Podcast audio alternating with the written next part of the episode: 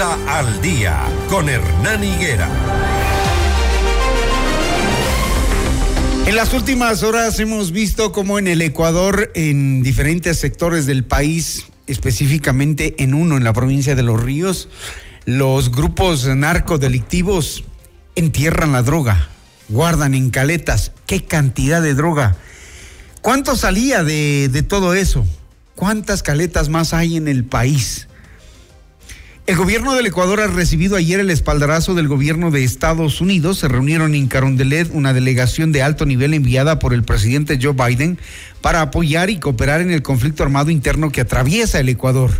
Es, eh, digamos, la primera señal efectiva en la que ya con la presencia de una delegación estadounidense, pues se van a ir concretando acciones, entendemos así.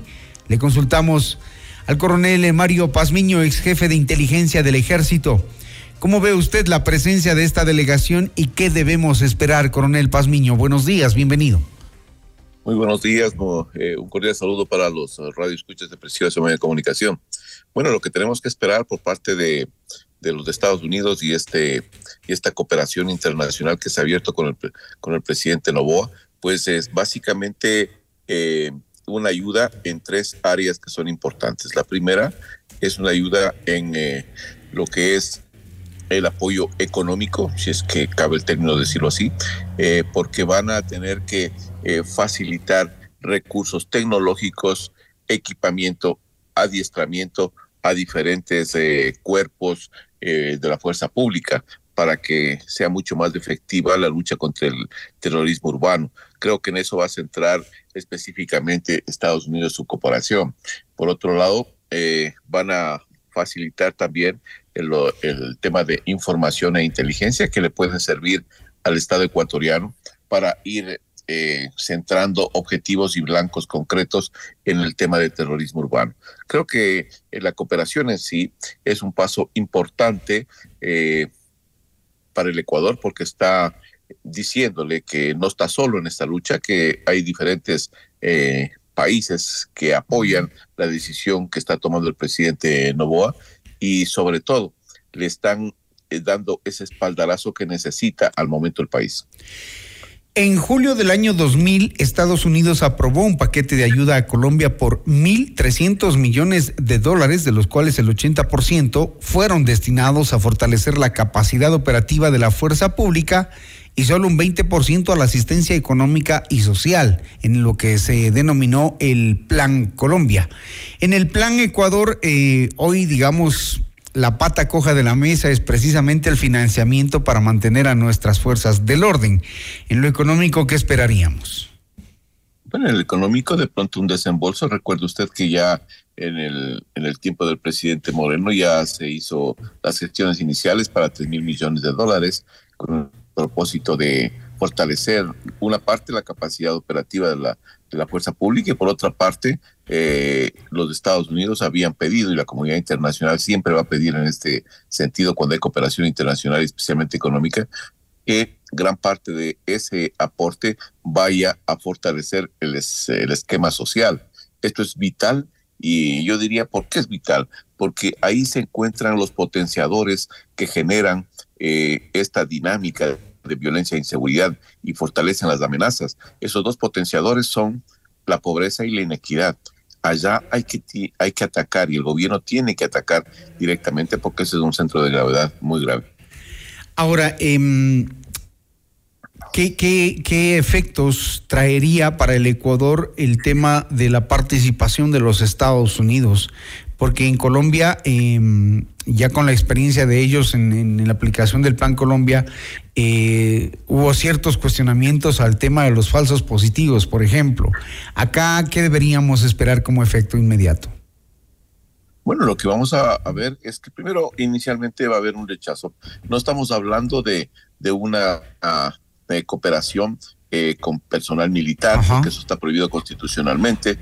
Eh, lo que sí vamos a, ver nosotros es, por ejemplo, que guardacostas norteamericanos estén eh, frente a las costas ecuatorianas, fuera de las, las millas marítimas, y me refiero yo en, en, mar abierto, y desde allá pues estén cooperando con la Marina de Guerra ecuatoriana para la detección y neutralización de cualquier eh, nave que, y lanchas rápidas que salgan desde el continente y vayan en dirección a los centros de, acopio internacionales. Por otro lado, también estaremos eh, eh, siendo eh, o teniendo una cooperación en el monitoreo de radares para también neutralizar todo lo que sea la interdicción aérea.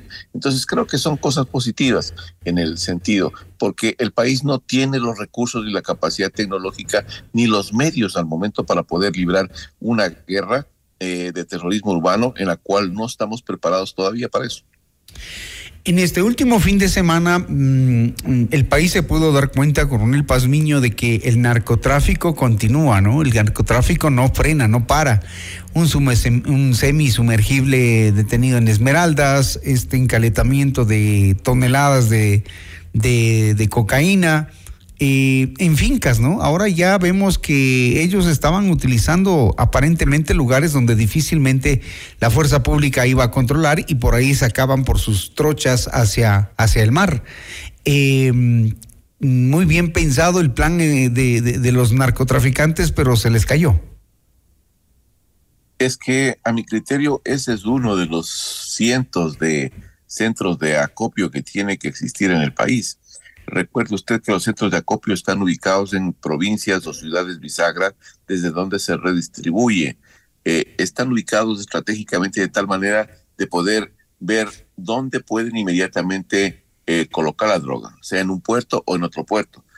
En el tema de, de Vinces es estratégicamente bien ubicado porque tiene acceso directamente hacia Guayaquil por un lado, también hacia el puerto de, de Bolívar y también hacia el puerto de Manta. Entonces, es un punto estratégico, está considerado como una ciudad bisagra y dentro de una provincia bisagra, que es la provincia de los ríos. Todo eso eh, nos hace pensar que si hay uno, hay varios de este tipo de, de centros de acopio y me imagino yo que los sistemas de inteligencia eh, de fuerza terrestre están rastreando y están pues monitoreando toda esta actividad para poder eh, iniciar acciones contra esos eh, sectores. Alguna vez usted nos conversaba en una entrevista anterior que mm, estos grupos eh, seleccionan las ciudades bisagras y a mí, por ejemplo, me llamó la atención em, esto de, alguna vez usted nos comentó, la ciudad de Baños.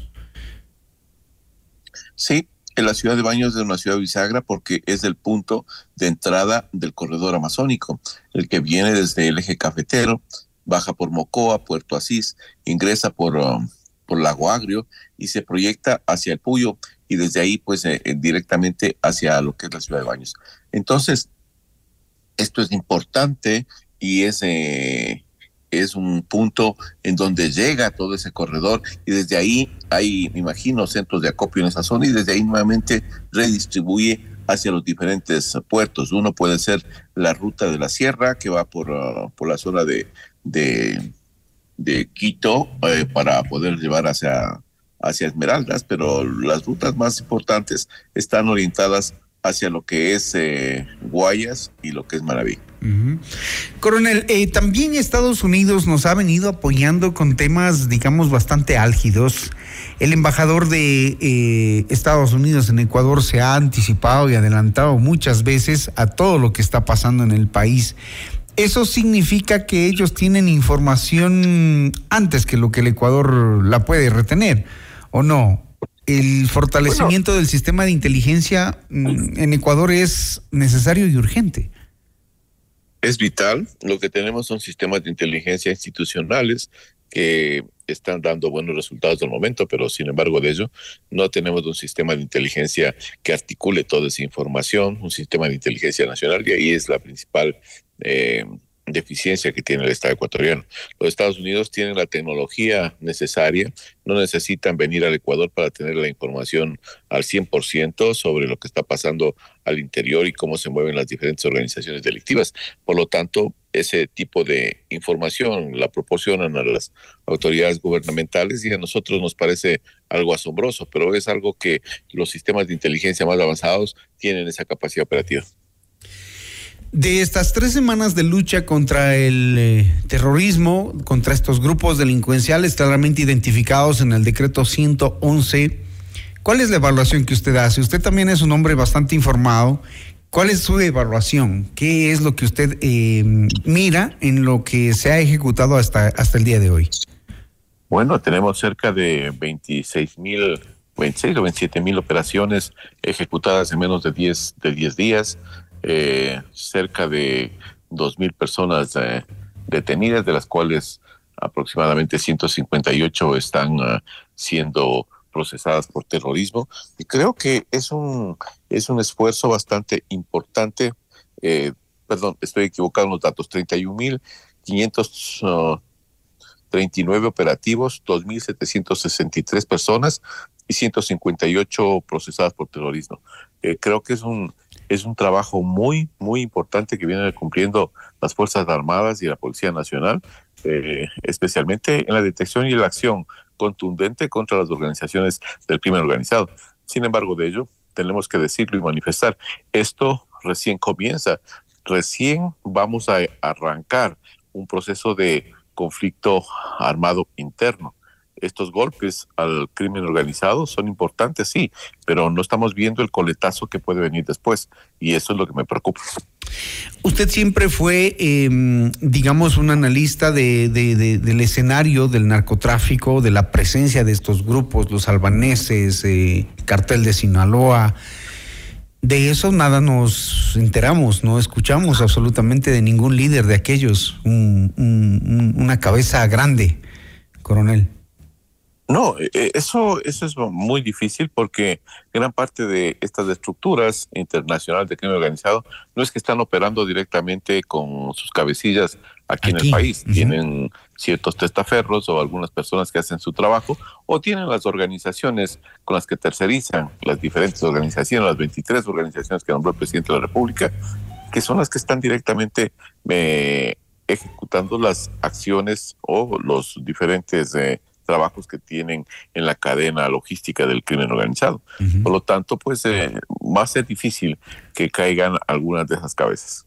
Pero sería bueno, ¿no? Ojalá, ojalá y se Bueno, sería bueno siempre y cuando exista cooperación internacional en ese tema, pero también hay que ver la política y también los intereses personales de algunos mandatarios eh, a nivel regional. ¿Cuánto tiempo más puede durar eh, esta situación como estamos para poder tener un Ecuador nuevamente libre de delincuencia, de inseguridad? ¿Cuánto tiempo más cree usted? ¿Qué es la pregunta que, se hacen los ciudadanos? Yo creo que son cuatro décadas más o menos en las cuales el país tendrá que lidiar con este problema, siempre y cuando existan políticas públicas de largo alcance y siempre y cuando los gobiernos y los partidos políticos, movimientos políticos y actores políticos comprendan que esto no es un problema policial, este es un problema de afectación a la seguridad nacional, por lo tanto son otros los componentes. Y para retomar o para poder eh, revertir estas tres décadas de penetración del crimen organizado necesitaríamos por lo mínimo tres a cuatro décadas más y esas manchadas directamente con lo que van a ser el terrorismo urbano. Muy bien, coronel Mario, Mario Pazmiño, muchísimas gracias, ex jefe de inteligencia del ejército, hablando de la presencia de la delegación de Estados Unidos en Ecuador qué se espera y haciendo su propia evaluación sobre los resultados de la participación de Fuerzas Armadas y Policía en este conflicto interno armado. Gracias, coronel. Gracias a usted.